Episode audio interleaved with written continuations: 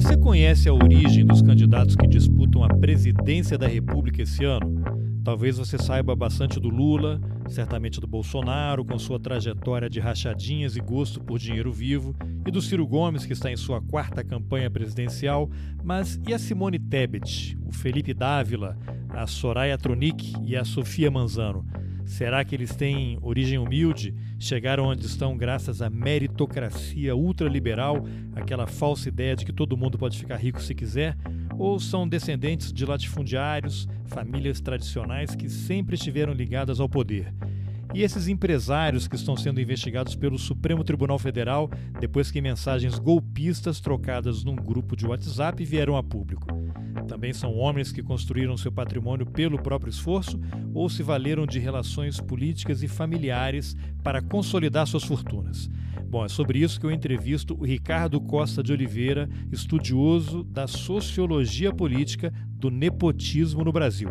Eu sou o Carlos Alberto Júnior e esse é o Roteirices. Vamos nessa. Ricardo Costa de Oliveira, obrigado pela presença aqui no Roteirices, bem-vindo. Várias coisas que a gente vai falar. A primeira delas, que a gente vai falar depois, mas eu já vou colocar aqui, que é esse o livro Na Teia do Nepotismo, livro que você escreveu, Sociologia Política das Relações de Parentesco e Poder Político no Paraná e no Brasil.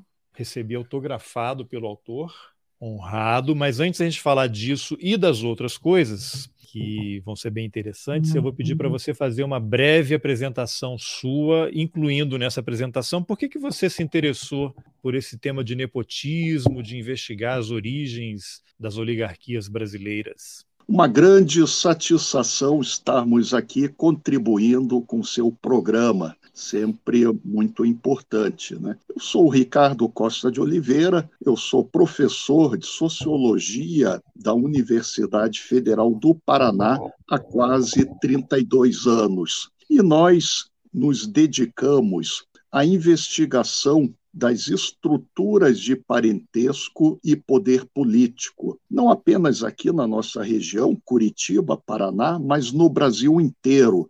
Nosso objeto de análise e pesquisa são as famílias políticas e o fenômeno do nepotismo, que pensamos que esta é a principal variável da política brasileira. As famílias, e nós começamos neste tema há várias décadas, por vários motivos, é? desde questões também familiares, de origens, e também o acesso a uma rica literatura e referências, como o trabalho do professor Francisco Antônio Doria, Os Herdeiros do Poder. Ele, inclusive, esteve na minha banca para professor titular, ele que é parente do ex-governador de São Paulo, João Dória, né? quase também foi candidato presidencial. Então, é um tema muito importante para entendermos a sociedade brasileira, o poder e a desigualdade social que é estrutural, cruel e muito violenta no Brasil. Muito bem, então vamos começar com uma definição para as pessoas entenderem. Muita gente escuta essa palavra, mas se você puder explicar um pouquinho a origem, nepotismo, o que é o nepotismo, o que configura o nepotismo e quais as suas consequências para a sociedade. O nepotismo vem de uma antiga etimologia, uma raiz indo-europeia, de nepote, que está ligado à questão da própria descendência, não apenas da questão de parentesco. Há várias concepções nas línguas neolatinas, no italiano, mas é uma raiz indo-europeia que está ligada à descendência, aos avoengos. Também pode ser a própria estrutura de parentesco, como sobrinhos, como colaterais. E para nós, na sociologia política, o conceito de nepotismo é a relação entre família e poder político, onde há influência de poderes e relações de parentesco é uma questão de nepotismo. Então, observe que é mais amplo do que o conceito jurídico, porque o conceito jurídico no Brasil é limitado. Nepotismo é família mais poder político, influência, cargos e privilégios. E isso a gente identifica em todas as esferas da sociedade, principalmente executivo, legislativo e judiciário. Hoje, no executivo, nós temos o presidente que, com seus filhos aí que ocupam funções públicas também, eleitos, obviamente, de maneira democrática, mas no judiciário a gente tem uma longa lista né, de desembargadores, ministros, dos tribunais superiores que têm os seus filhos aí também concursados, ocupando lugares. Tem até o caso de um ministro do Supremo, não vou citar o nome porque mexer com o Supremo hoje pode parar na cadeia, né? Que fez um lobby enorme para a filha também se tornar desembargadora no TJ do Rio de Janeiro. Já está dada aí a informação, mas eu não citei ninguém. E temos também o caso de. Bom, Forças Armadas, então, nem se fala, né? Aquelas tradições de generais, que os filhos também entram na carreira militar, e o tal do nepotismo cruzado, que foi até objeto de legislação no Brasil, né? Que limitou-se de alguma forma, mas que acaba acontecendo, né? Eu não posso contratar meu filho, mas aí o, o, ministro amigo contrata o filho e uma troca em outros gabinetes. Houve uma lei aí que, em tese, tentaria inibir esse tipo de prática, mas eu não sei até que ponto funciona exatamente. Né? Esse nepotismo cruzado, você poderia falar um pouquinho sobre isso e depois amarrar com esses nepotismos nas outras esferas aí que eu mencionei, Forças Armadas especialmente, já que temos um governo militar comandando o país? Sim, todas as instituições políticas brasileiras são atravessadas por famílias políticas e formas de nepotismo.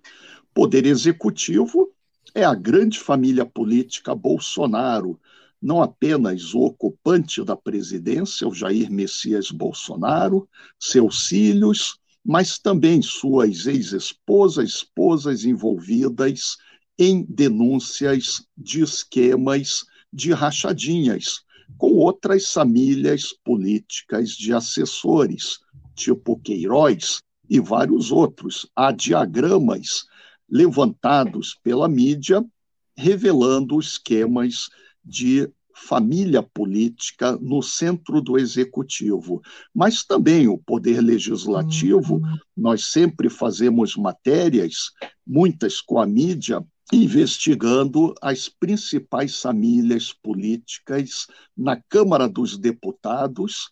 É o caso do presidente da Câmara, o deputado Arthur Lira, uma família política de Alagoas, mas boa parte das mesas diretoras dos principais cargos, e para entendermos grandes estruturas políticas da Câmara dos Deputados, como orçamento secreto, é um caso de família que sempre articula Brasília os estados, as localidades e as destinações destas ervas que também estão sendo discutidas, reveladas pela grande mídia, o orçamento secreto.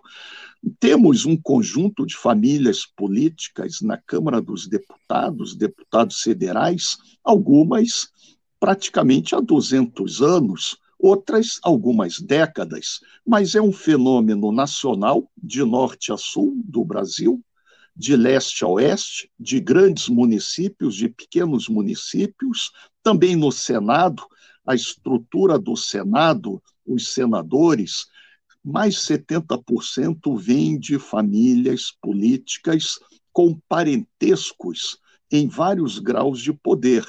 O judiciário, como você falou, e tudo isso há muitos artigos, matérias, pesquisas sobre os ministros do Supremo Tribunal Federal, ministros do STJ, do Superior Tribunal de Justiça, com as suas famílias político-jurídicas. E muitas vezes também as indicações pelo quinto constitucional, não apenas nas altas cortes, mas também em cada tribunal de justiça no Brasil.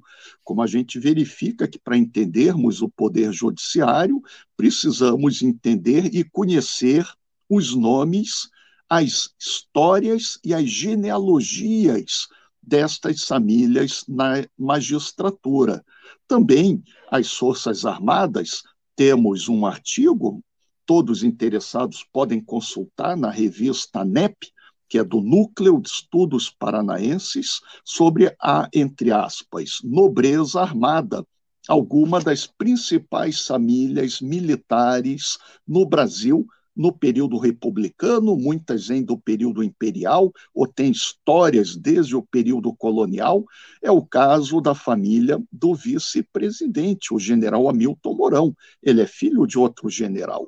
O avô dele também era desembargador, e é uma família, como todas estas importantes famílias no poder, Carlos Alberto, elas têm raízes agrárias, na grande propriedade, em grandes fazendeiros e muitas vezes no antigo latifúndio. Então, os militares, os generais, almirantes, brigadeiros, a maioria deles vem de famílias dos grupos superiores, daquilo que nós conceituamos como a classe dominante tradicional.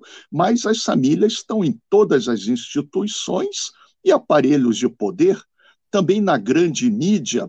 A grande mídia brasileira, ela é completamente organizada em poucas grandes famílias político-midiáticas famílias empresariais. E aí entramos em cartórios, tribunais de contas, entramos na diplomacia, entramos no empresariado, de modo que esta é uma grande agenda de pesquisa para entendermos o poder e também os nomes, sobrenomes, genealogias e desde quando vêm estas famílias que dominam o Estado e as nossas instituições. Agora, esse mecanismo todo que você mencionou, que basicamente, pelo que eu entendo, um, houve um loteamento, os portugueses chegaram aqui, tem esse loteamento que existe desde 1500, essas famílias ocuparam os seus feudos, digamos assim, né, entre aspas. Agora, esse essa espécie de loteamento que existe desses poderes,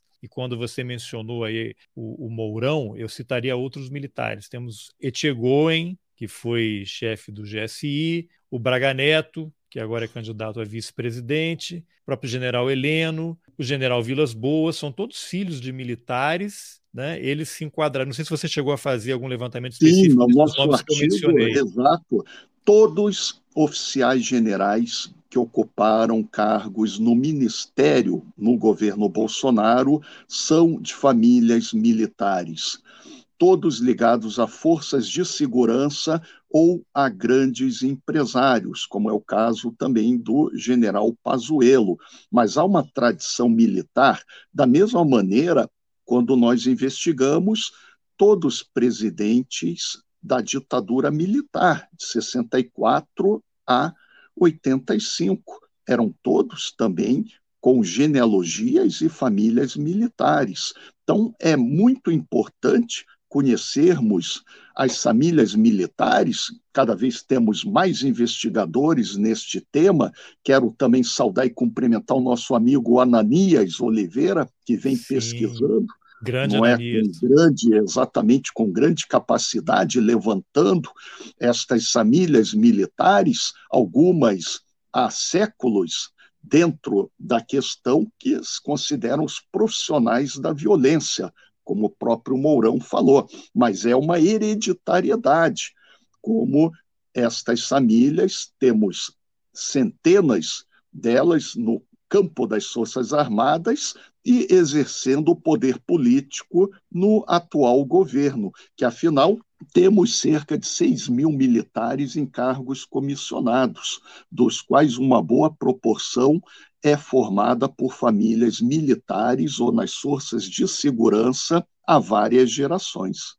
É, eu não sei se você chegou a, a estudar ou dar uma olhada, tem o caso, por exemplo, das escolas militares que ganharam impulso do novo governo, e você tem, além disso, é, essas parcerias entre governos estaduais com polícias militares também, que há esse processo de militarização das escolas, e eu não sei daqui a 10 anos a situação em que nós estaremos. Né? Aparentemente é um processo de militarização da sociedade. Volta e meia a gente compartilha aí nas redes sociais, aparecem uns cartazes aí de curso de férias para crianças, e aí é aquele curso militar, né? Coloca lá a criança com, com farda, tanto cursos vinculados às Forças Armadas como a polícias militares. Esses nomes que eu mencionei desses generais, que são filhos de militares, é como se tivesse havido um salto, né? porque teve 85, Sarney assume, né? volta o, o governo a ser comandado pelos civis,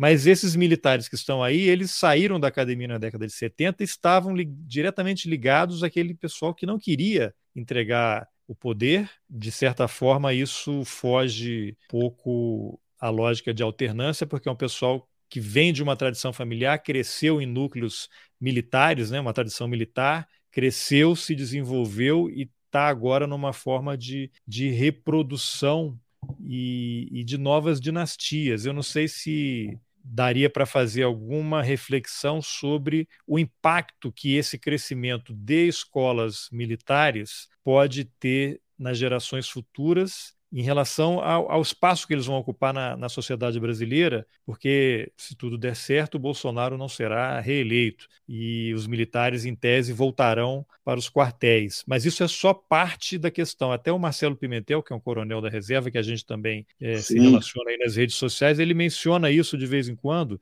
falando que a sociedade não está prestando atenção nas escolas militares, como é que elas estão infiltradas realmente na sociedade, e isso vai ter um problema futuro muito grande.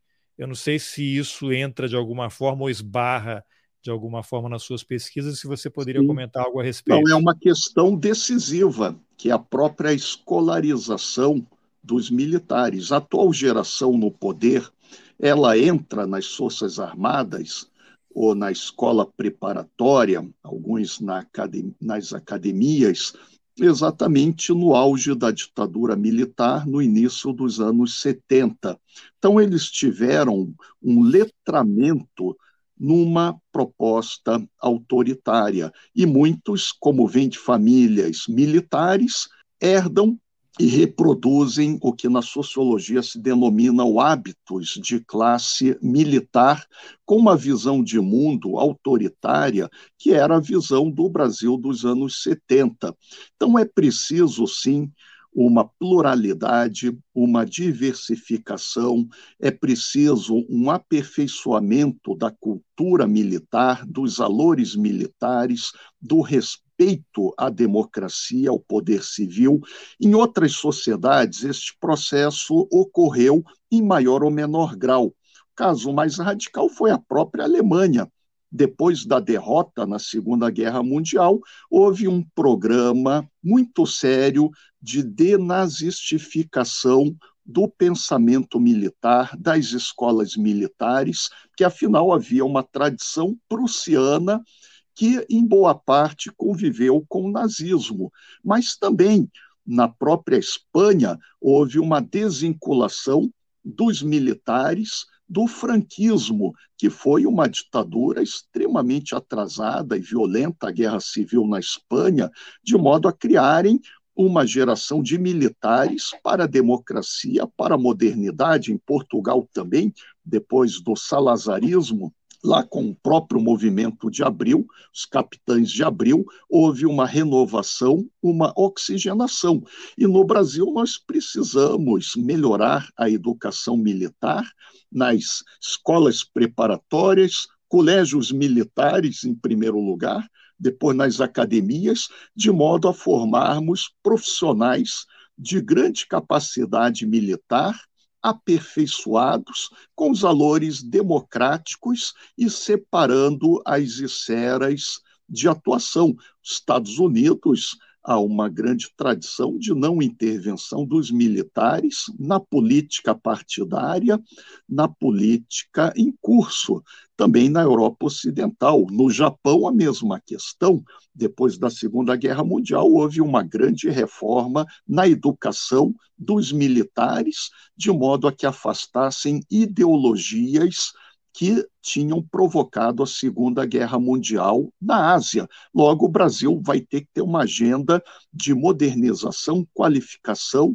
redemocratização das instituições, das escolas militares, da educação, para que eles possam cumprir o seu papel constitucional sem nenhum fantasma de autoritarismo das ditaduras do passado. Muito bem, vamos aguardar aí os próximos meses para ver se isso aí vai avançar ou recuar, né? E agora vamos entrar então aqui no tema, porque eu estava querendo te entrevistar há muito tempo por conta do seu livro, e aí, por causa da campanha eleitoral, eu tive uma ideia, propus e você aceitou imediatamente, que é a gente falar sobre a origem familiar dos principais candidatos à presidência da República, para a gente tentar entender quem são essas pessoas e de onde vieram e como é que a trajetória delas permite que elas estejam onde estão disputando o cargo mais importante aí do executivo.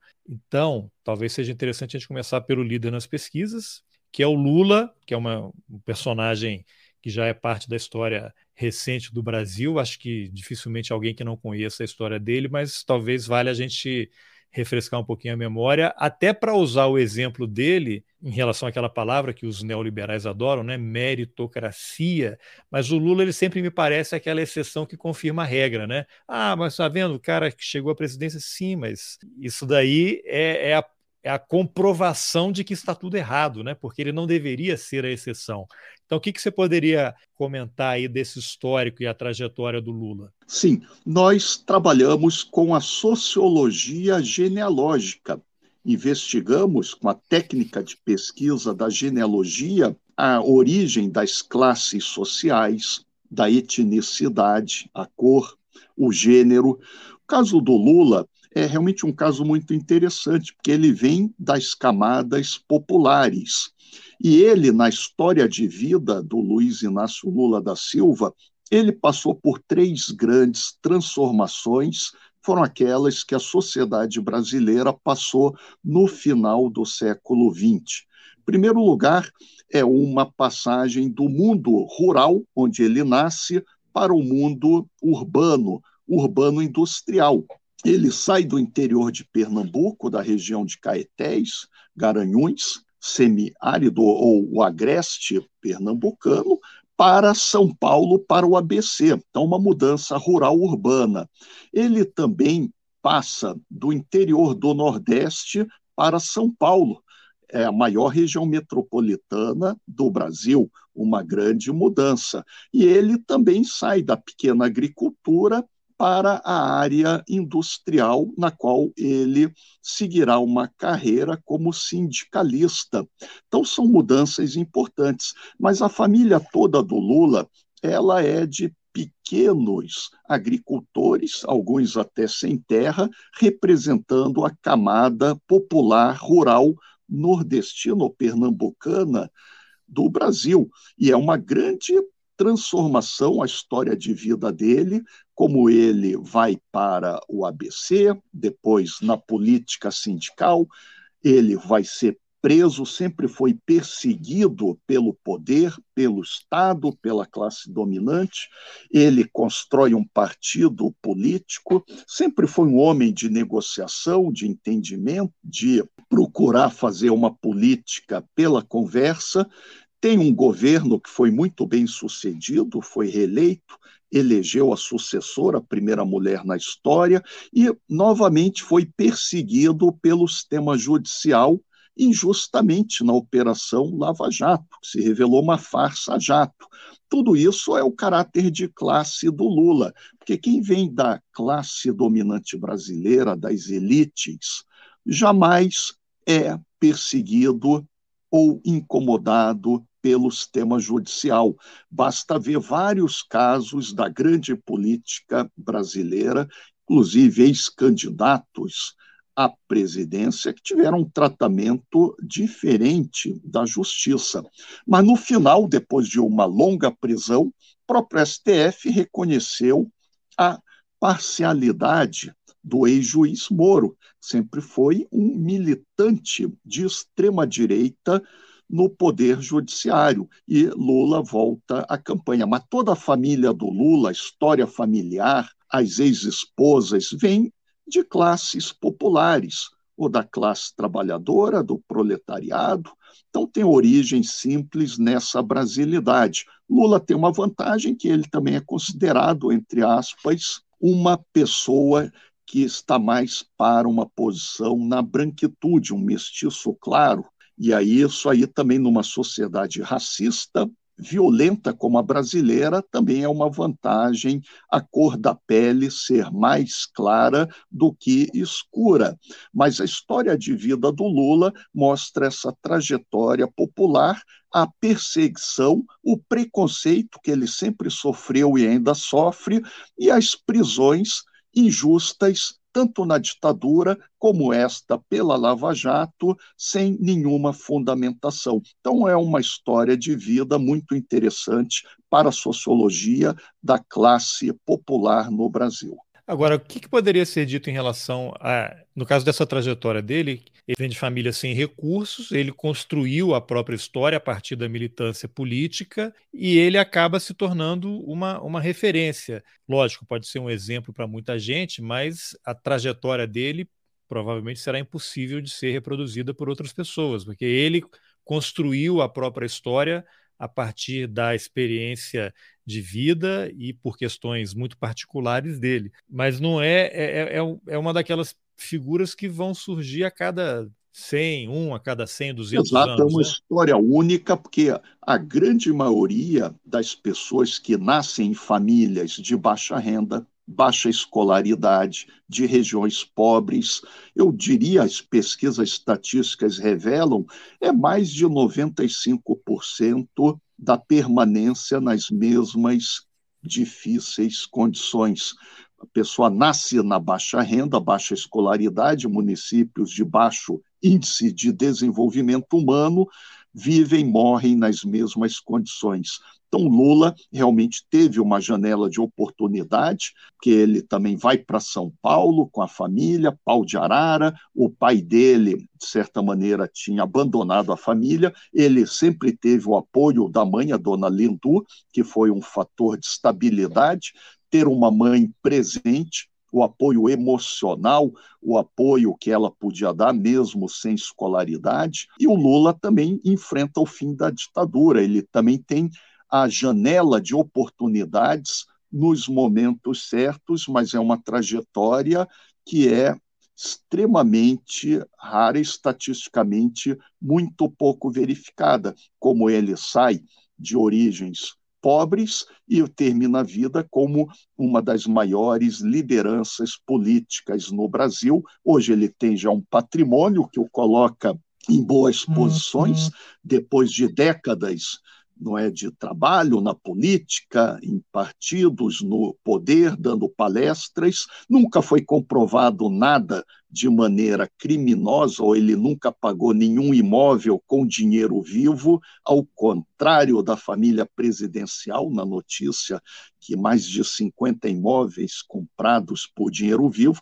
Então, Lula é um fenômeno sociológico da modernização do Brasil, eu até diria da esperança que há uma mobilidade social, a distribuição do poder, não apenas na classe dominante tradicional, mas alguém que é considerado um peão. E aí o preconceito, o ódio de classe, a raiva que muitos setores conservadores nutrem, desenvolvem contra o Lula, um ódio de classes muito agudo, como a gente verifica. Muito bem, então já que você mencionou aí a família presidencial, vamos ao Bolsonaro, que pelas histórias conhecidas também tem uma origem humilde, porém a família de imigrantes, né, uma ascendência europeia. Bolsonaro inclusive gosta de citar que se seu avô ou bisavô dele que lutou no exército alemão, né, ao lado dos nazistas. Ele conta isso, inclusive, com certo orgulho. E hoje tem aí, formou esse patrimônio. Eu vou até colocar aqui para compartilhar, para as pessoas verem,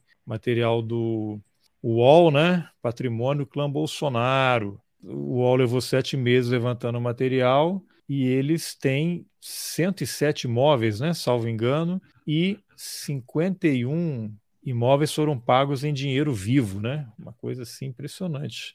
Eu, eu queria conhecer alguém que tenha comprado um único imóvel em dinheiro vivo, que está 51. E... Sempre é muito suspeito, todos sabem disso. Pois é, pois é. Então, o que, que você pode falar sobre essas a origens aí da Bolsonaro, família Bolsonaro? Em termos sociológicos, ele vem de uma classe média baixa de origem imigrante do interior de São Paulo. Então, tem origens bem específicas na imigração italiana, também tem antepassados alemães. Ele inventou o fato do bisavô ter lutado na Segunda Guerra Mundial. É uma mentira porque nunca foi documentado, não há comprovação.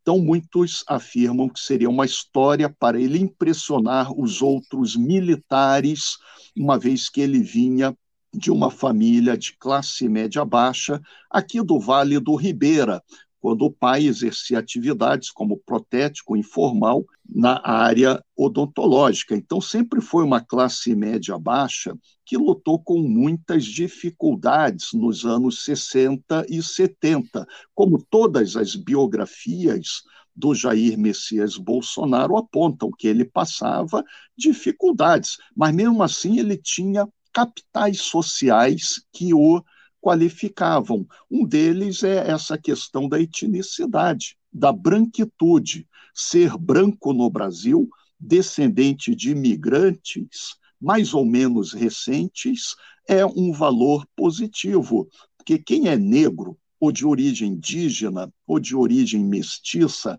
sofre o racismo estrutural, sofre a violência, é sempre uma pessoa suspeita às forças de segurança, como todos os negros relatam nas suas histórias de vida. Então, ser descendente de italianos e alemães, o Jair Bolsonaro tem apenas um ramo na genealogia dele, dos trisavós, que é brasileiro e que é antigo. Então, ele tem apenas um ramo que está no Brasil no início do século XIX, em São Paulo, mas é basicamente uma genealogia de imigrantes da branquitude. E nas regiões em que há este fenômeno, muitas vezes a classe média baixa, descendente de imigrantes europeus ou parte da classe trabalhadora, muitas vezes também tem que ser estudado sociologicamente porque muitos desses imigrantes vêm para o Brasil na virada do século XIX para o XX com uma proposta conservadora e rural. E muitos, quando a gente faz o mapa da imigração do norte da Itália para São Paulo, para Paraná, Santa Catarina e Rio Grande do Sul, a gente verifica que eram regiões também muito conservadoras. Da mesma maneira, boa parte da imigração alemã para o Paraná e Santa Catarina vem de regiões como a Silésia, regiões que eram da Alemanha Oriental, da Prússia, da Pomerânia, de Posen, e eram regiões que no início do século XX na Europa apoiaram o nazismo na Alemanha, o fascismo na Itália.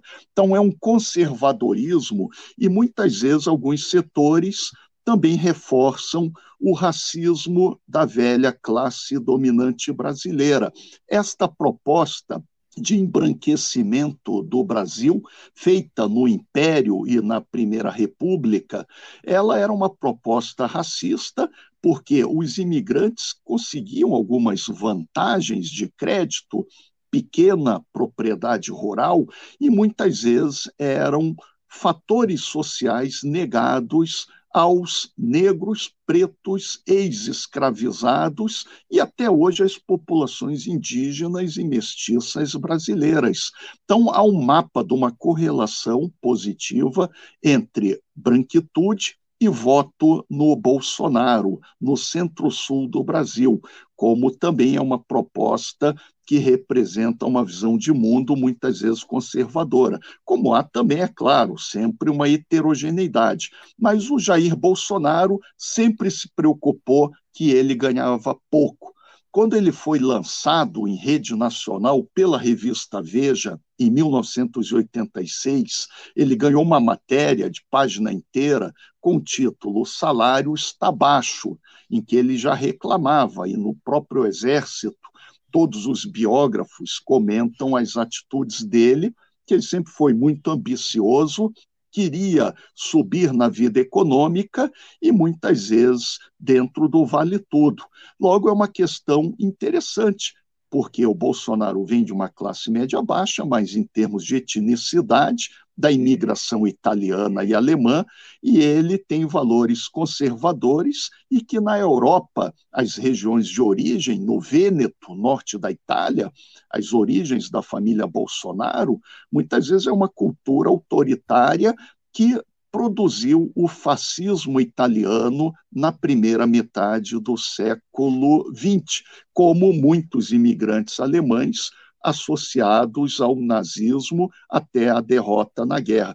E o que é importante do Jair Bolsonaro, que em mais de 40 anos ele forma a maior família política na presidência da República de toda a história que ele tem um filho no Senado, um filho deputado federal, um filho vereador no Rio de Janeiro, já tem o quarto filho, Renan, também fazendo lobby político, tem as suas ex-esposas, tem famílias de assessores. Então, nem na República Velha houve uma presidência da República com tamanha presença de parentescos e relações de família e poder como na contemporaneidade com a família Bolsonaro, mostrando que ele é um emergente, mas ele reproduz a cultura da sociologia do nepotismo, como ele mesmo fala, para os filhos vale tudo, e como eles entram nas instituições e reproduzem com bastante capacidade ofensiva.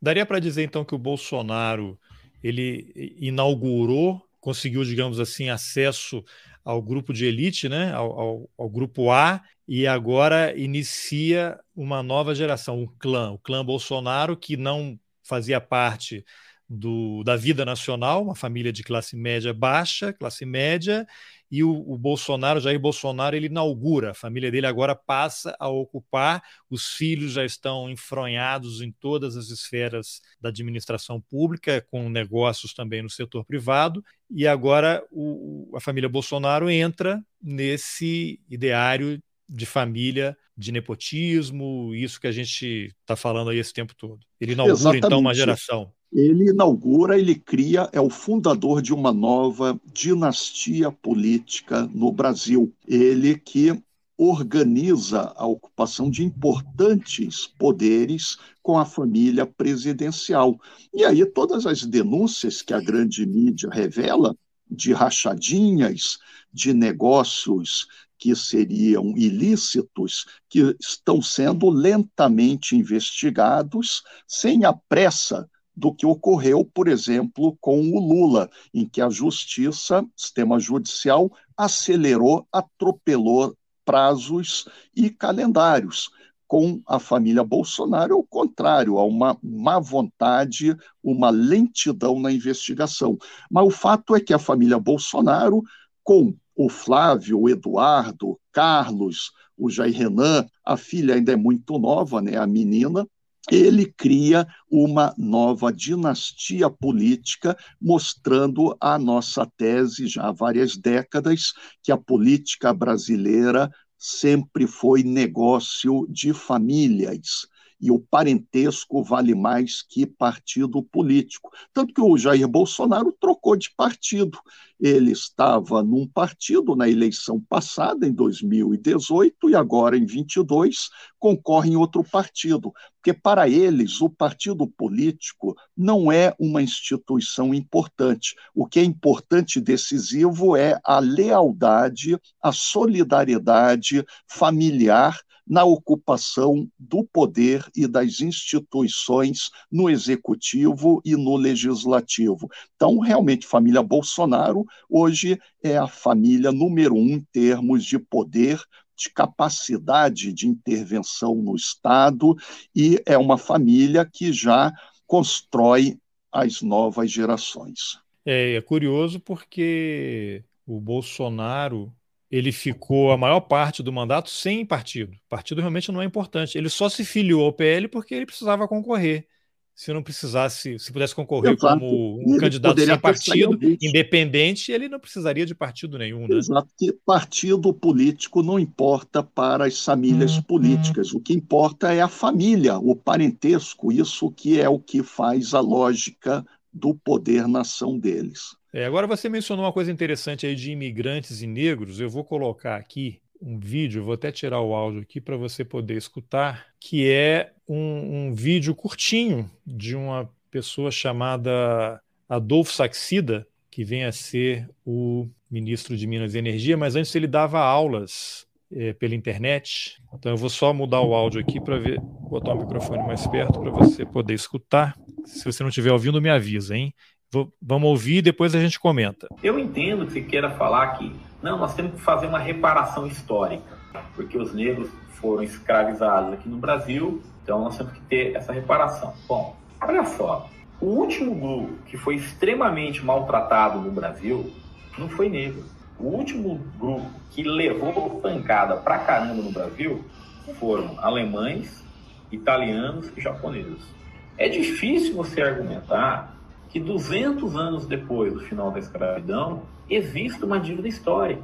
Bom, os alemães, italianos e japoneses foram os que mais sofreram no Brasil? Você poderia comentar, e não Quando os negros? A gente investiga os indicadores sociais. Qual é o grupo de brasileiros com menor renda, menor escolaridade, menor expectativa de vida e aqueles que representam, infelizmente, a maioria do sistema prisional, a maioria das vítimas dos crimes violentos são os brasileiros de origem africana, negros, pretos, mestiços escuros, o racismo estrutural, quando a gente vê a baixíssima representação dos brasileiros negros em todas as nossas instituições de poder. Quantos negros no Senado, na Câmara dos Deputados, no STF, na oficialidade, nos generais das Forças Armadas, quantos negros nos tribunais de contas, nos cartórios,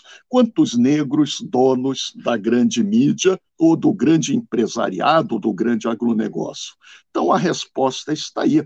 Como eles formam a maioria da população brasileira e são vítimas, principalmente pela má educação, que foi o pior fracasso do desgoverno Bolsonaro, a educação. Ele mesmo reconheceu no debate. Tivemos aí cinco ministros da educação desqualificados.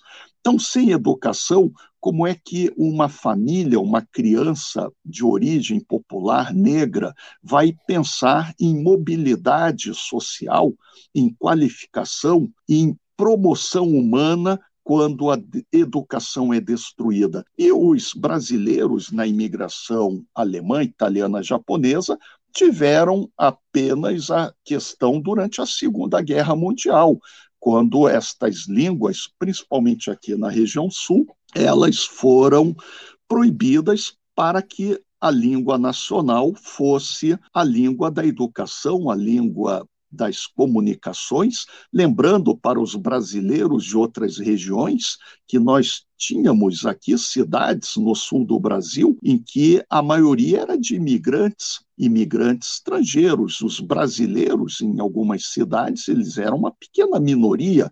Então, houve, durante a ditadura do Estado Novo, com Getúlio Vargas, a campanha de nacionalização, mas não se compara a séculos da brutalidade da escravização, do massacre, do genocídio humano contra africanos, que foi a escravidão, tráfico atlântico, e o genocídio indígena, e são genocídios que até hoje continuam quando milhares de brasileiros da classe trabalhadora, da periferia, são mortos em massacres pela polícia, em massacres na Amazônia, nas regiões periféricas. Então, tudo deve ser pensado de maneira científica e objetiva, com indicadores sociais com estatísticas que tragam a verdade social e não ideologias como a deste ministro, que infelizmente está muito desinformado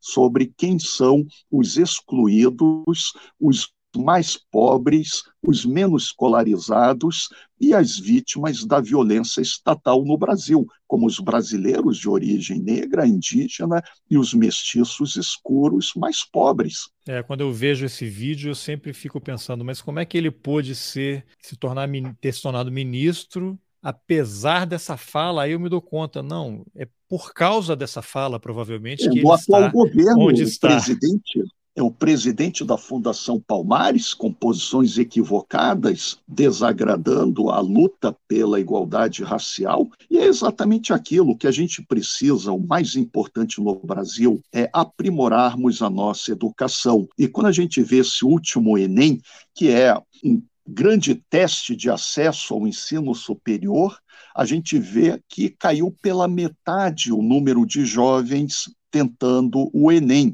Então, é a destruição do sonho do curso superior para os brasileiros pobres.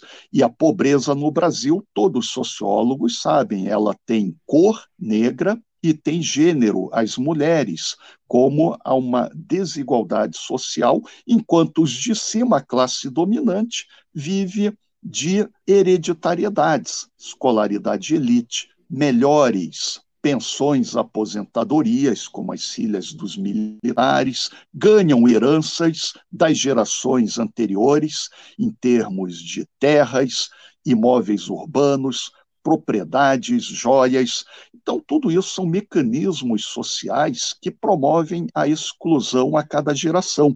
E por isso que o Brasil é uma das sociedades mais desiguais no mundo inteiro.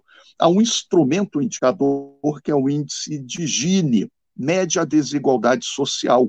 E o Brasil apresenta alguns dos piores resultados, porque não tem escola pública, não tem promoção, não tem taxação sobre grandes fortunas a cada geração. Eles fazem exatamente um jogo que é muito brutal e cruel com a maioria do povo brasileiro. E este desgoverno Bolsonaro piorou todos os índices sociais na educação, na saúde, voltou a concentrar renda, voltou a deterioração do poder aquisitivo da população mais pobre e trabalhadora. Então vamos agora ao Ciro Gomes, que é uma figura que está aí na quarta campanha para se tornar presidente.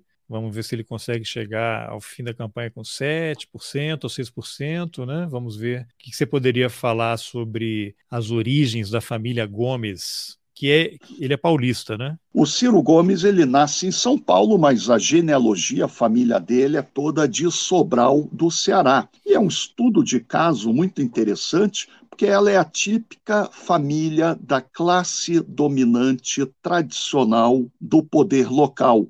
É um fenômeno que encontramos em todas as antigas cidades brasileiras. Aquelas famílias que dominam o poder local há várias gerações. E aí nós temos a genealogia da família Ferreira Gomes, ao longo de mais de 200 anos no Ceará. Então, Ciro ele é filho de um pai que foi prefeito.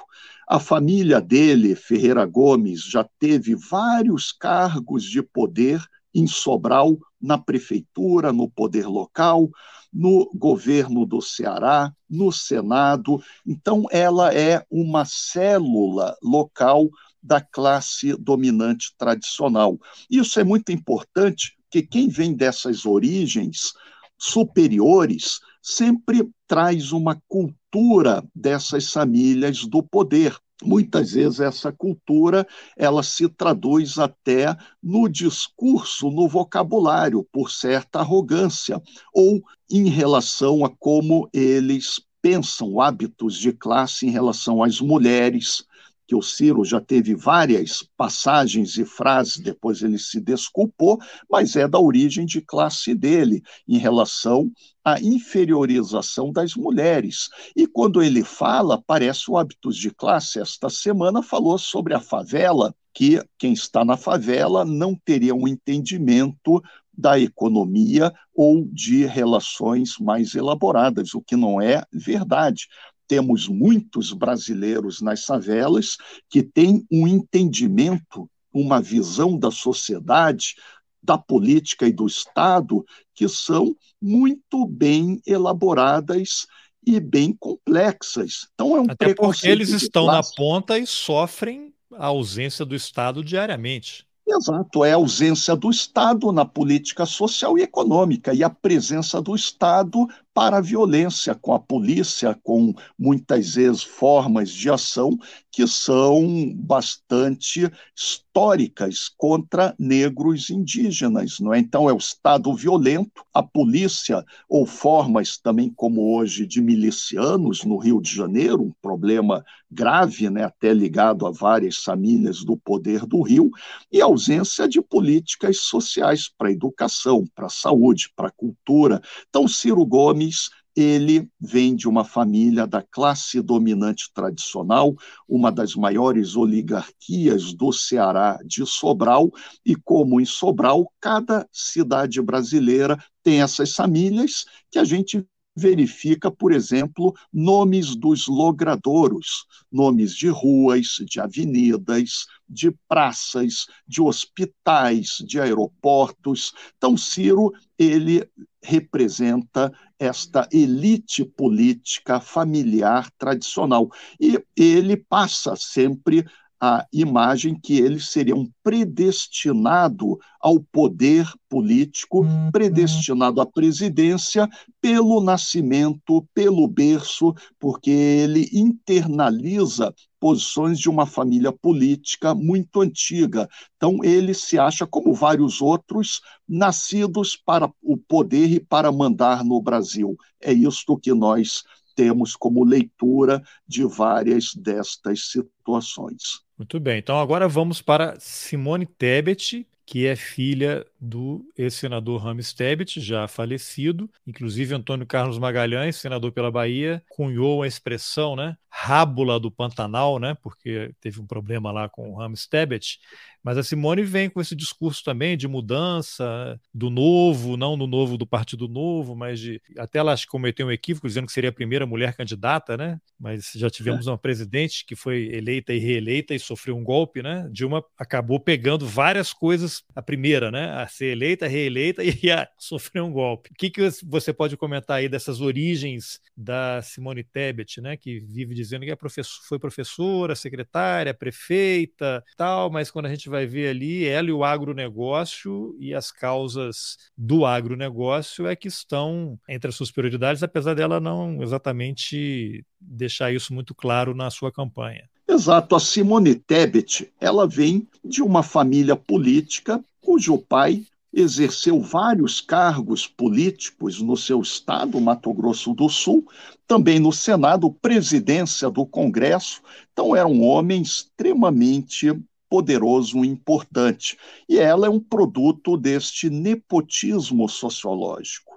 Quando a gente vê a formação, a trajetória dela, desde os primeiros empregos, fato ela também estudou no Rio de Janeiro, é uma prova de distinção e capitais sociais. Ela teve empregos na Assembleia Legislativa do Mato Grosso do Sul, então é uma carreira ligada a projeção da família do pai dela, que era um importante político nacional e regional. Ela só pode ser entendida como a filha do Rames Tebet, e também a relação dela com a grande propriedade com o marido dela, também o Eduardo Rocha, que é secretário em Mato Grosso do Sul, é uma família como todas as famílias do poder, sempre estão associadas com a grande propriedade rural, com latifúndio e muitas vezes são coparticipantes nesta triste realidade que é a violência rural no Brasil. Em Mato Grosso do Sul, é uma situação trágica quando a gente pensa os camponeses, os índios, os últimos remanescentes das populações guarani do centro-oeste, do Mato Grosso do Sul. Então, na grande mídia, há várias notícias sobre o envolvimento da Simone Tebet com esta situação rural do Mato Grosso do Sul. E ela só pode ser pensada como uma herdeira do poder político do pai, que foi senador e homem de alta nomeada na gestão. Ela é exatamente uma nova representante dessa família política que tem a origem na imigração libanesa. Outra imigração muito importante para o Brasil, o número de políticos brasileiros de origem libanesa, a gente vê desde o próprio golpista Temer mas vários outros em cada estado do Brasil, alguns com papel positivo na educação, caso do Haddad em São Paulo. Então, é também a etnicidade que os brasileiros de origem libanesa no Brasil são classificados como, entre aspas, brancos, ainda que alguns setores também tenham preconceitos contra os que vieram do Oriente Médio. E os primeiros dos libaneses, sírios e libaneses, vinham com passaporte do antigo Império Otomano, antes do final da Primeira Guerra Mundial. Por isso que eram também chamados de turcos, mas tiveram um desempenho uhum. notável no comércio, cacheiros viajantes, criando também redes empresariais. Então, os brasileiros de origem libanesa como os brasileiros de origem judaica sempre ocuparam posições muito importantes no empresariado, na política e no poder. Ela é uma privilegiada pela família, pelo nascimento também a Simone Tebet como o Ciro Gomes e se acha destinada ao poder tal como o Ciro. É. Agora, um dos meus personagens, digamos assim, preferidos, que é o Felipe Dávila, que viralizou nas redes sociais com a frase, fizeram um meme, né? À meia-noite privatizarei a sua alma, né? porque ele passou o programa inteiro que tem que privatizar o Brasil, vou privatizar você. E aí depois alguém me falou que ele é genro né, do Abílio Diniz, do grupo Pão de Açúcar. O Felipe Dávila, ele é um homem pobre que fez a sua fortuna pela meritocracia. O que, que você pode falar dele? O Felipe Dávila ele tem uma das mais importantes e antigas genealogias no Brasil. Nós já temos todas as pesquisas sobre a origem dele.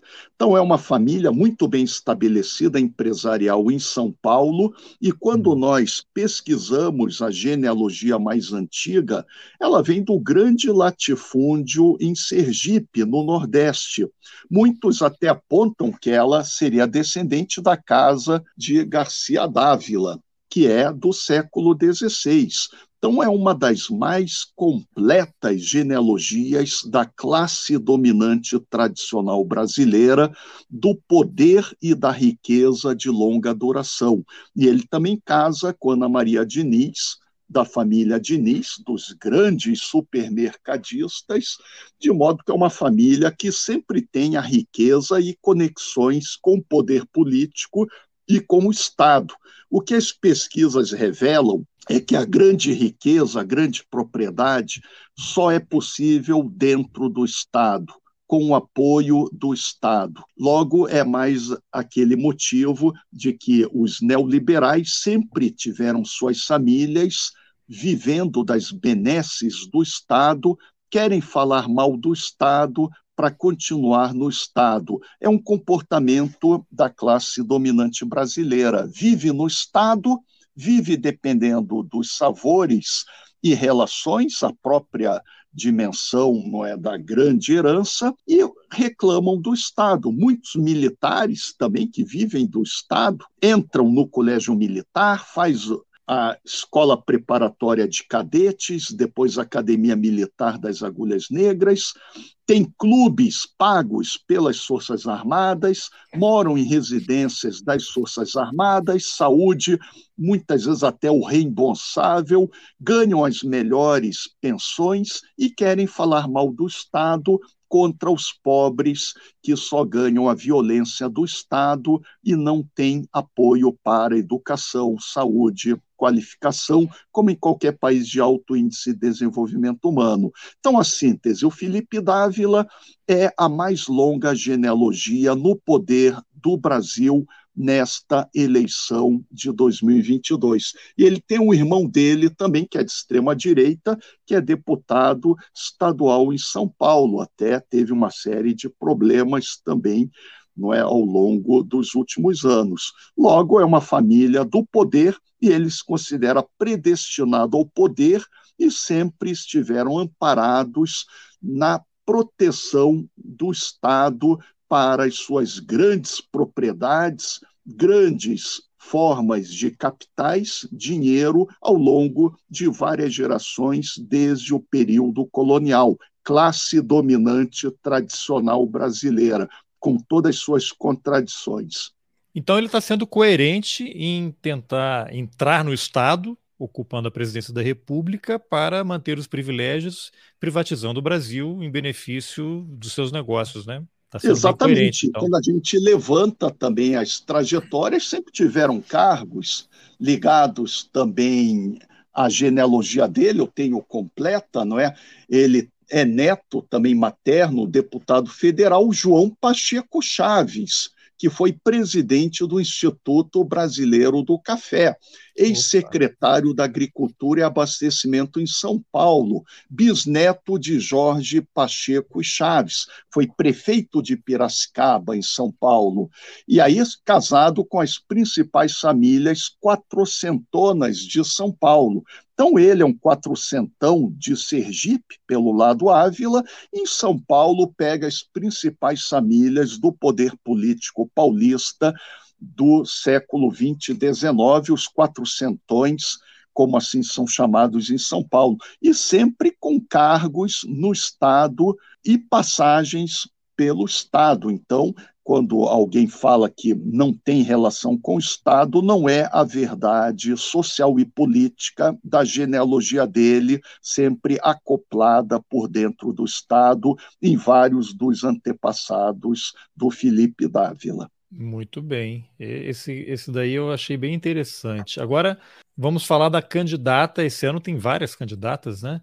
A senadora Soraya Tronic, acho que é assim que fala, né? Do Mato Isso. Grosso. Eu não sei a origem desse sobrenome aqui, qual é. Não sei se é a família que foi do Sul, lá naquela expansão da fronteira agrícola no Centro-Oeste. Acho que ela até fez foto já para a campanha para senadora com arma, alguma coisa, vi alguma coisa sobre isso. Mas o que, que você pode falar com ela? Ela que está associada ao Marco Sintra, né, que é aquele eterno defensor do imposto único no Brasil, e o Lula até fez uma, uma piada, né? Bom, eu conheço, há 30 anos ele tem esse projeto, nem o partido dele acredita, né? Nunca quiseram colocar em funcionamento, mas tudo bem. O que, que, que, que as suas pesquisas nos revelam sobre a Soraya? Exatamente. Quando a gente vê a Soraya Tronic, vem do Mato Grosso do Sul. Ela teve o avô, que era o Tronic, imigrante alemão. O pai, ele faleceu. É Mato Grosso do Sul, não Mato Grosso. Mato eu falei Grosso errado, então. Sul, Mato Grosso tá. do Sul. Mas era o antigo Mato Grosso, é claro, Sim. antes da divisão, né? E a família dela, o nome completo dela é Soraya Vieira Tronic. E pelo lado Vieira, ela vem das principais famílias do poder local, fundadoras de Dourados, grandes fazendeiros, grandes latifundiários, mas gente do poder local em Dourados. Isso quer dizer que ela também tem uma genealogia antiga quando a gente vê os avós, bisavós, os trisavós, muitos eram do Rio Grande do Sul, sempre ligados ao poder político, ao poder estatal.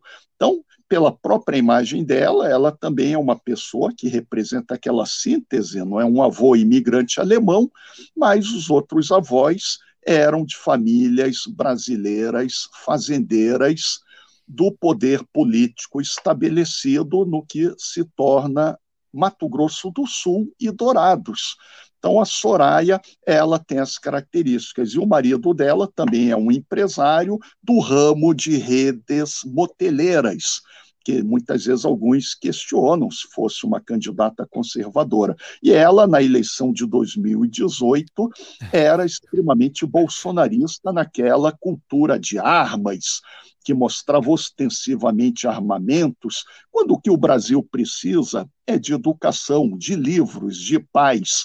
Nós não precisamos de armas, que o Brasil já é muito violento. Então, a Soraya Vieira Tronic também é mais uma bem-nascida que tem uma família com bastante riqueza, posições no Mato Grosso há várias gerações. E o Marcos Sintra também é interessante.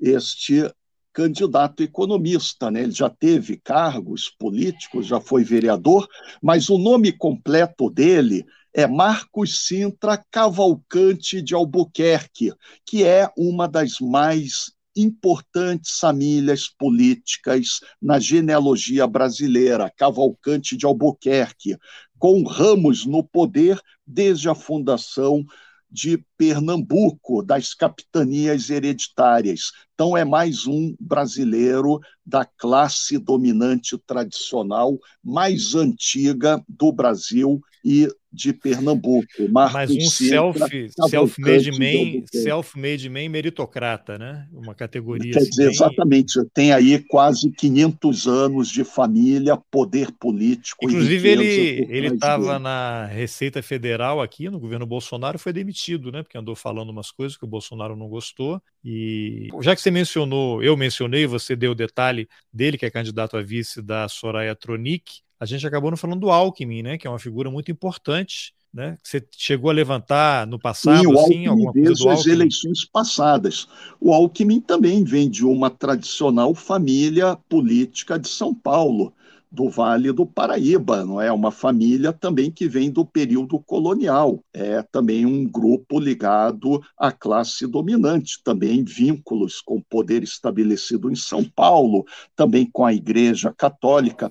Então é interessante que ele mostra que o Lula sempre procura o acordo, a negociação, a integração, não é um candidato que vá querer o confronto ao longo de toda a vida. O Lula sempre quis um entendimento, defender as propostas, e o Alckmin também é um candidato, a esposa dele também da classe dominante tradicional estabelecida do Vale do Paraíba, em São Paulo. Então, ele é um paulista também bem tradicional. A família é. Alckmin, com parentes no STF, né? temos toda a genealogia dele, que também é uma genealogia notável, ao lado de alguns desses outros candidatos à presidência ou à vice me falando do Alckmin, me comecei a pensar aqui, porque é curioso, né? Então, o Lula, que é o único candidato de origem popular, raiz, digamos assim, ele se une às elites, né? Ele busca as elites, ele não vai querer uma ruptura, ele vai buscar para sua chapa a composição. Não tem como eu botar um radical aqui como vice, porque não vai dar certo. Ele Exato. fazer um arranjo. O Alckmin, não é? Desde que ele foi prefeito em Guaratinguetá, tem toda uma história. E o Lula, quem acompanha a trajetória dele há mais de 40 anos como sindicalista, ele sempre foi uma pessoa da política. Ele é o maior líder político da geração dele. E ele é original porque ele vem de camadas populares, pernambucano pobre, e a história de vida dele é a história do Brasil nas últimas décadas. É aquilo que eu até falo até em palestras internacionais, a história de vida do Lula significa a possibilidade de sucesso do Brasil moderno, da mobilidade social, do entendimento. E o Lula sempre foi uma pessoa da paz. Ele nunca teve nenhum ato de enfrentamento, de hostilidade. Você, Carlos Alberto, tem aí importantíssimos trabalhos sobre a ditadura militar, sobre a violência política, a luta armada. A gente sabe que o Lula é um homem da paz, é um homem do congraçamento, ele quer conversar desde as origens dele como sindicalista, como presidente do maior partido político de esquerda do mundo, hoje o Partido dos Trabalhadores, e o Lula sim que investe em partido político está lá no PT desde 1980. Comparemos o Lula com Bolsonaro, que não tem interesse nenhum em construir partido político, em institucionalidade ou uma política moderna. O Lula, Partido dos Trabalhadores, é um partido complexo, importante e que representa muito para a democracia e os direitos uhum. sociais civis e políticos no Brasil. Então, a diferença é muito grande. E eu também, com este acordo com Alckmin é muito importante, que é um recado para pais que havia eram adversários, mas não eram inimigos, como posturas da extrema-direita fascista, quer é colocar e ameaçar a democracia brasileira, como a gente sabe, em vários grupos. É, o próprio Lula comentou no debate na Band, né? Ele falando o PSDB sempre foi nosso principal adversário tantos anos, mas ele não tem ódio, né? Ele sempre conversou. Não, há, não havia PSDB, ódio nem violência. Como é, não é aí... é pessoas que se matam, a gente viu aqui em Foz do Iguaçu, o que, que é aquilo? Sim. Uma festa do não, Ontem em São Paulo, não, um deputado aí, um deputado bolsonarista deu um, deu um tiro, né? É. Na sede não do PSDB isso. em São Paulo. É, Já era para estar preso, né? Tem que é. perder o mandato, um cara desse. É, aquilo, possível. nós Agora... queremos a paz, a estabilidade e a democracia. É muito da minha geração, acho que também você, quando a gente, no início dos anos 80, nós somos a geração das diretas já, não queremos violência armada, não queremos terrorismo, como a direita promovia, até militares, infelizmente, no atentado do Rio Centro, no Rio de Janeiro, nós queremos o debate democrático, educado e pacífico para definir o poder no Brasil. E o Lula é o campeão dessas propostas, é, agora com o Alckmin. Quando ele coloca o Alckmin, aí eu já lembro, né? Quem foi o vice dele nos dois mandatos do Lula? O Zé Alencar, um grande Isso. empresário, né? Que hoje o filho é presidente da Fiesp, né? Que tirou Exatamente. aquele outro. Mais uma hereditariedade lá. do poder empresarial. O filho do José Alencar, exatamente num importante cargo de presidência da mais importante entidade empresarial, São Paulo, no Brasil. A gente vê também o empresariado, como a família, ela é decisiva para entendermos o poder. É, e me lembra a frase, não sei, não me lembro agora qual o, o, o pensador aí do passado que fala tem que manter os inimigos perto e os amigos mais perto ainda, né? Então, não chama. Se ele gosta é do Alckmin, deixa o Alckmin aqui perto. Muito sábio, é exato.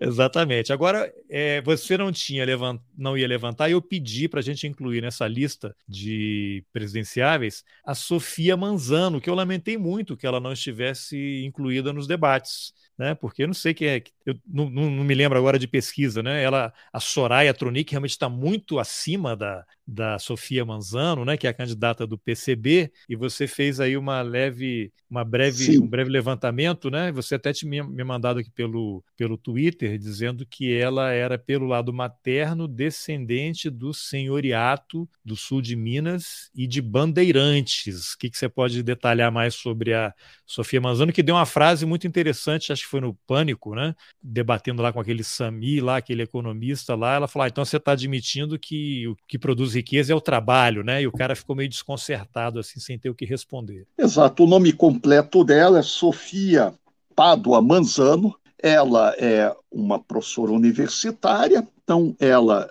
poderia se classificar na classe média ou classe média alta, e pela família paterna vem de imigrantes espanhóis, tem até o sítio Manzano, então é uma família bem estabelecida em São Paulo e muito interessante pelo lado materno dela, pelo sobrenome Pádua, que é mais uma família brasileira com genealogia antiga no Brasil, em São Paulo e Minas Gerais. E aí eu levantei várias gerações a pesquisas publicadas, ela descende desse capitão Pedro José de Alcântara Pádua, nascido no início do século XIX em Lavras, Minas Gerais. Então, ela descende do antigo senhoriato mineiro, que eram aquelas famílias também de homens bons do período colonial, que eram grandes fazendeiros, eram ligados ao mundo escravista, ao poder político local, tinham exatamente patentes das ordenanças como capitão, e pegando a genealogia deste antepassado da Sofia Pádua Manzano, o capitão Pedro José Pádua, ele tem toda a genealogia paulistana que é comum para as pessoas nessas posições no Centro-Sul. Descende de alguns dos principais troncos bandeirantes e dos fundadores de São Paulo. Então, ela é uma pessoa classificada no Brasil como branca, professora universitária e tem uma genealogia com capitais sociais pelo lado materno nas famílias do senhoriato de Minas Gerais. E é bastante significativo, então, porque ela também é uma pessoa bem nascida quando a gente pensa a sociedade brasileira, com boa educação, professora universitária e uma genealogia conhecida como as famílias brasileiras antigas, que eram de classe média, classe média alta, que todas compartilham antepassados no senhoriato escravista e no Centro-Sul, nos bandeirantes, como em Pernambuco, na Bahia também os senhores de engenho.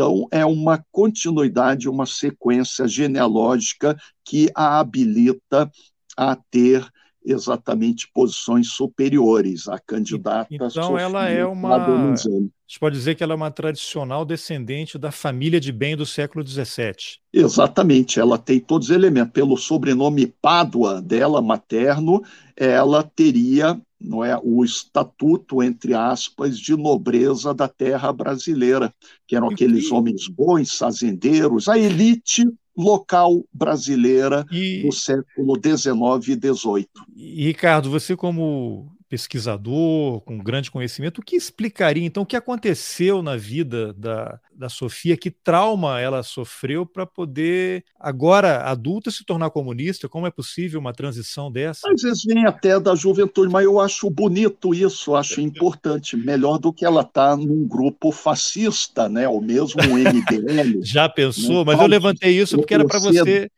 fazer a mas você tem razão. Mas a provocação aquele... que eu fiz ontem para você e você me respondeu eu queria que você que falasse. A gente lembra, né? O próprio Marx e Isso. o Engels, eles vêm de famílias da classe dominante. O Engels era de uma rica família burguesa e o Marx vem da antiga elite jurídica. Eram famílias até de origem judaica, mas não tinham mais relação religiosa com o judaísmo, nem o pai do Marx, mas eram pessoas elitizadas. E aquilo, Carlos Alberto, o marxismo teórico, quando a gente vai vendo os principais pensadores, escritores, quase todos em de grupos superiores da classe dominante. Há poucos pensadores marxistas complexos originários da classe operária originários do campesinato mais excluído. Então, a Sofia Manzano tem exatamente essas ideias do ponto de vista da sociologia genealógica. Ela vem de antigas famílias muito bem estabelecidas no sul de Minas Gerais, do antigo senhoriato brasileiro. Pelo lado paterno, vem da imigração espanhola e ela é, entre aspas, considerada branca Aí eu pesquisei o vice dela, que é o Antônio Alves. Esse sim é um brasileiro negro, nascido em Recife, de origens populares, mas a Sofia, ela vem de grupos superiores na análise sociológica e genealógica da família materna dela. O sítio Muito Manzano, né, que eles têm. Muito bem. Então agora vamos para a parte mais divertida, talvez, que é que a gente conversou também antes, eu pedi, você levantou as informações sobre, vou até colocar aqui na tela, quem são os empresários que defenderam o golpe de Estado em mensagens de WhatsApp e viraram alvos mandados do STF. Tá aqui eles, né? E eu queria saber também se eles são ficaram ricos por meritocracia, começaram muito humildes, Luciano Hang aqui, ó, esse aqui talvez seja o, um exemplo mais interessante aí para a gente começar. Ele, pelo que eu li, ele começou com uma lojinha, né, lá no interior do estado de Santa Catarina e hoje é dono desse império e está enrolado aí com Alexandre de Moraes. Né? Então, o que, que, você pode falar do, desse grupo de empresários e do Luciano Hang? Eu fiz uma análise de todos eles primeiro lugar, o elemento comum, que é uma prosopografia, que é o rosto coletivo. Todos eles são brancos, tiveram também acessos às oportunidades para prosperarem, se tornarem grandes empresários. O caso do Luciano Hang acompanha muito a história social de muitos comerciantes que vêm da imigração europeia em Santa Catarina, que Santa Catarina é o estado que eu conheço muito, a minha família paterna é originária, é o estado brasileiro que teve a maior distribuição de propriedade em função da imigração europeia. Você tem várias regiões e municípios com um peso muito grande na pequena e média propriedade. Quando o imigrante chegava no Brasil, se tornava pequeno proprietário, tinha acesso a escolas que os próprios imigrantes organizavam. Então, é uma proposta de inclusão social de cidadania que em outras regiões brasileiras, com maior presença do latifúndio e da escravidão, eram muito mais cruéis. Mas Santa Catarina também tinha escravidão, não é? Tinha quilombolas. Muito importante sempre lembrar dos negros indígenas em Santa Catarina. Mas Luciano Hang, ele é um empresário que constrói a sua fortuna sempre ligado em esquemas no Estado na política. Ele também sempre fez política para o crescimento das suas atividades empresariais. E ele sempre teve vários problemas bem conhecidos na grande mídia com a justiça, agora novamente com o Alexandre de Moraes, com a justiça que está sendo discutida aí pela matéria. Então, o Luciano Hang tem esta vantagem competitiva da imigração, é o que nós sempre debatemos. Quantos grandes empresários negros no Brasil? Pouquíssimos. Quantos senadores, ministros do STF e pessoas em cargos de importância? Isso significa que são lógicas sociais. Desses empresários, a gente tem um único que tem uma relação familiar mais antiga, que é o Afrânio Barreira. Ele começa os negócios da Coco Bambu exatamente numa grande casa, uma mansão que era do avô paterno dele, o Raimundo Pinheiro Barreira. Então, esse já é bem nascido na classe média alta, já vem de uma família com capitais sociais. A esposa também dele é ligada à imigração italiana no Ceará. Sempre todos dessa lista a branquitude, que no Brasil é uma vantagem social em uma sociedade racista.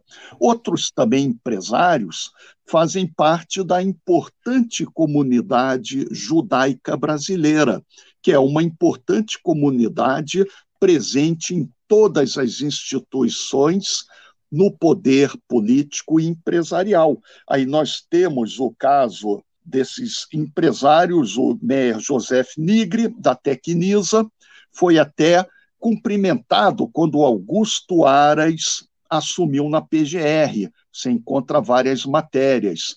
Ele vem da comunidade judaica, como José Isaac Pérez, da Multiplan, também um importante empresário. E o Ivan Vrobel, também da W3 Engenharia. Ele falou que até tinha tido problemas na ditadura militar quando estava no IME. Os três são da nossa importante comunidade judaica. Como tem judeus de direita, tem alguns judeus de esquerda. Então é uma comunidade heterogênea, mas os judeus formam redes políticas e empresariais com muita organização, muito poder político, estão presentes em todas as instituições, pelo número deles, é uma comunidade muito bem representada na política brasileira. Temos também o José Cury, que é do Barra World Shopping, até estava também na lista de WhatsApps com denúncias sobre a questão da ditadura. Temos o Luiz André Tissot, do Grupo Sierra, lá de Gramado, Rio Grande do Sul.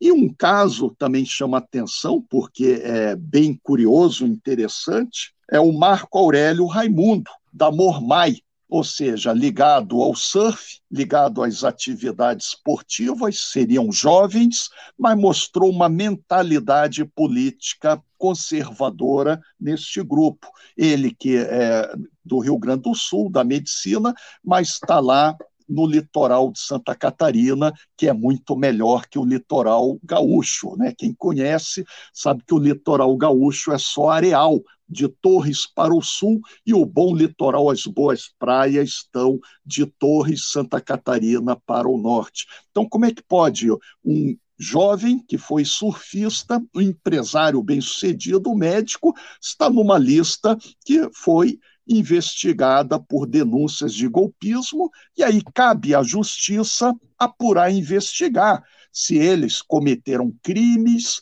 se eles estão numa formação de quadrilha, se eles estão atentando contra o Estado democrático de direito. O fato é que o ministro Alexandre de Moraes, ele é muito sério e ele não admite ameaças formas de banditismo, formas de golpismo, formas de violência contra a soberania popular a ser exercida nas eleições livres deste ano. E as urnas eletrônicas são muito confiáveis, de alta qualidade, e é exatamente o choro de perdedores, sabem no voto livre vão perder e querem inventar mentiras, fake news contra as urnas, nesta cultura do golpismo que deve estar superada no Brasil. Sociedade brasileira quer democracia, paz, convivência, não quer mais golpismo, não quer mais militares trogloditas, não quer empresários golpistas por aí. Esta é a lição que fica. Muito bem. Então, para a gente encerrar aqui, não sei se você quer acrescentar alguma coisa aí desses personagens. Não, eu acho que não, é né? aquilo a síntese, né? Sempre devemos investigar o indivíduo, a família, a genealogia, para entendermos a sociedade, as classes sociais, a etnicidade, o racismo, o gênero, como as mulheres sempre são também vítimas de preconceitos e assédios, e também entendermos a profunda desigualdade social brasileira, que ela é hereditária, de longa duração e é formada pela violência e pelo massacre e descaso da educação. Futuro do Brasil está na educação pública de qualidade, na inclusão social, na distribuição de renda. Então fizemos um bom balanço, achei também também bem interessante, sempre, como eu falei no início, nepotismo, famílias políticas, é uma pesquisa sempre em andamento, atualizada, porque sempre se reproduz no Poder Executivo, no Legislativo, no Judiciário, nas Forças Armadas, na mídia, no empresariado, e sempre devemos considerar a principal variável da análise política no Brasil, como nós debatemos de maneira é, bastante significativa ao longo aí deste debate. Muito bem, então está aqui de novo na tela aí o seu livro Na Teia do Nepotismo, que eu tenho ele aqui comigo, mas ele não está disponível aí, pelo menos na Amazon. Ele está esgotado, quem quiser comprar... O livro está esgotado, está nas bibliotecas, como tem tanta gente importante citada, não é? Ele deve ser para o especialista, para os estudiosos, para quem quer conhecer o Brasil real e como a nossa política é, lamentavelmente, negócio de famílias,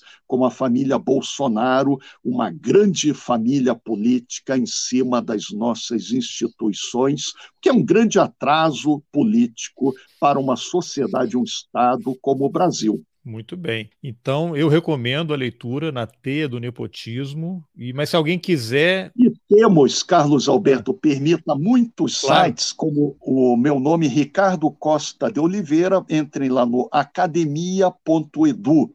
Disponibilizamos artigos, livros, textos de reflexão. Também temos a nossa revista NEP, Núcleo de Estudos Paranaenses, que tem várias genealogias do executivo, legislativo, judiciário. Aí lá damos os nomes e sobrenomes dos Aqui, né? ministros né? do STF, alguns do STJ.